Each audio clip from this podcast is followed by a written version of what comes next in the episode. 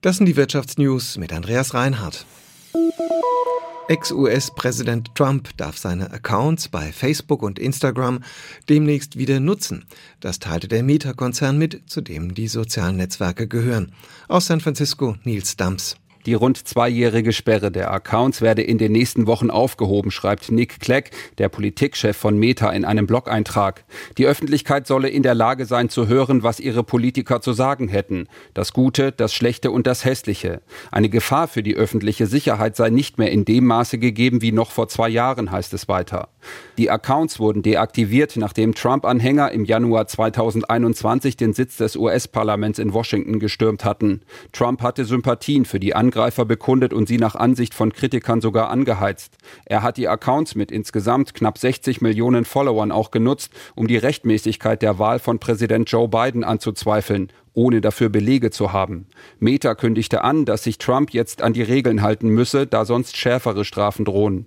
Donald Trump will erneut als republikanischer Kandidat bei den Präsidentschaftswahlen 2024 antreten. Auch Trumps Account bei Twitter ist seit November wiederhergestellt. Seitdem hat er den aber noch nicht benutzt, sondern nur auf seinem eigenen Netzwerk Truth Social gepostet.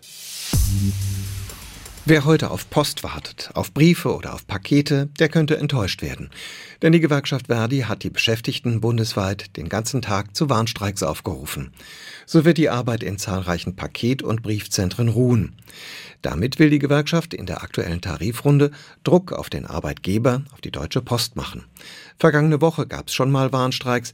Da haben sich nach Angaben der Gewerkschaft rund 30.000 Beschäftigte beteiligt. Mehr als jedes fünfte Kind in Deutschland ist einer Studie zufolge armutsgefährdet.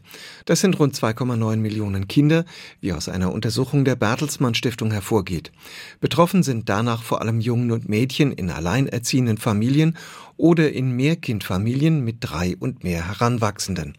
Tim Belker hat die Einzelheiten. Als armutsgefährdet gelten Familien, deren Einkommen weniger als 60 Prozent des mittleren Einkommens aller Haushalte beträgt. Besonders oft betroffen sind demnach Kinder mit mehreren Geschwistern und in alleinerziehenden Familien. Die Zahl der Kinder in Familien, die Hartz-IV-Leistungen beziehen, ist vergangenes Jahr deutlich gestiegen. Auch wegen Kindern aus der Ukraine.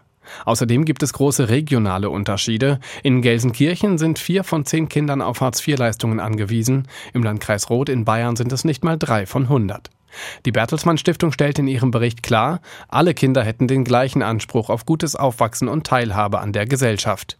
Die sei nicht möglich, wenn Kinder sich zum Beispiel keine Hobbys oder keinen Kinobesuch mit Freunden leisten können. Die Bundesregierung müsse daher schnell ihr Versprechen aus dem Koalitionsvertrag einlösen und die Kindergrundsicherung auf den Weg bringen, fordert die Bertelsmann Stiftung. Und das war die Wirtschaftsnews für euch zusammengestellt vom SWR.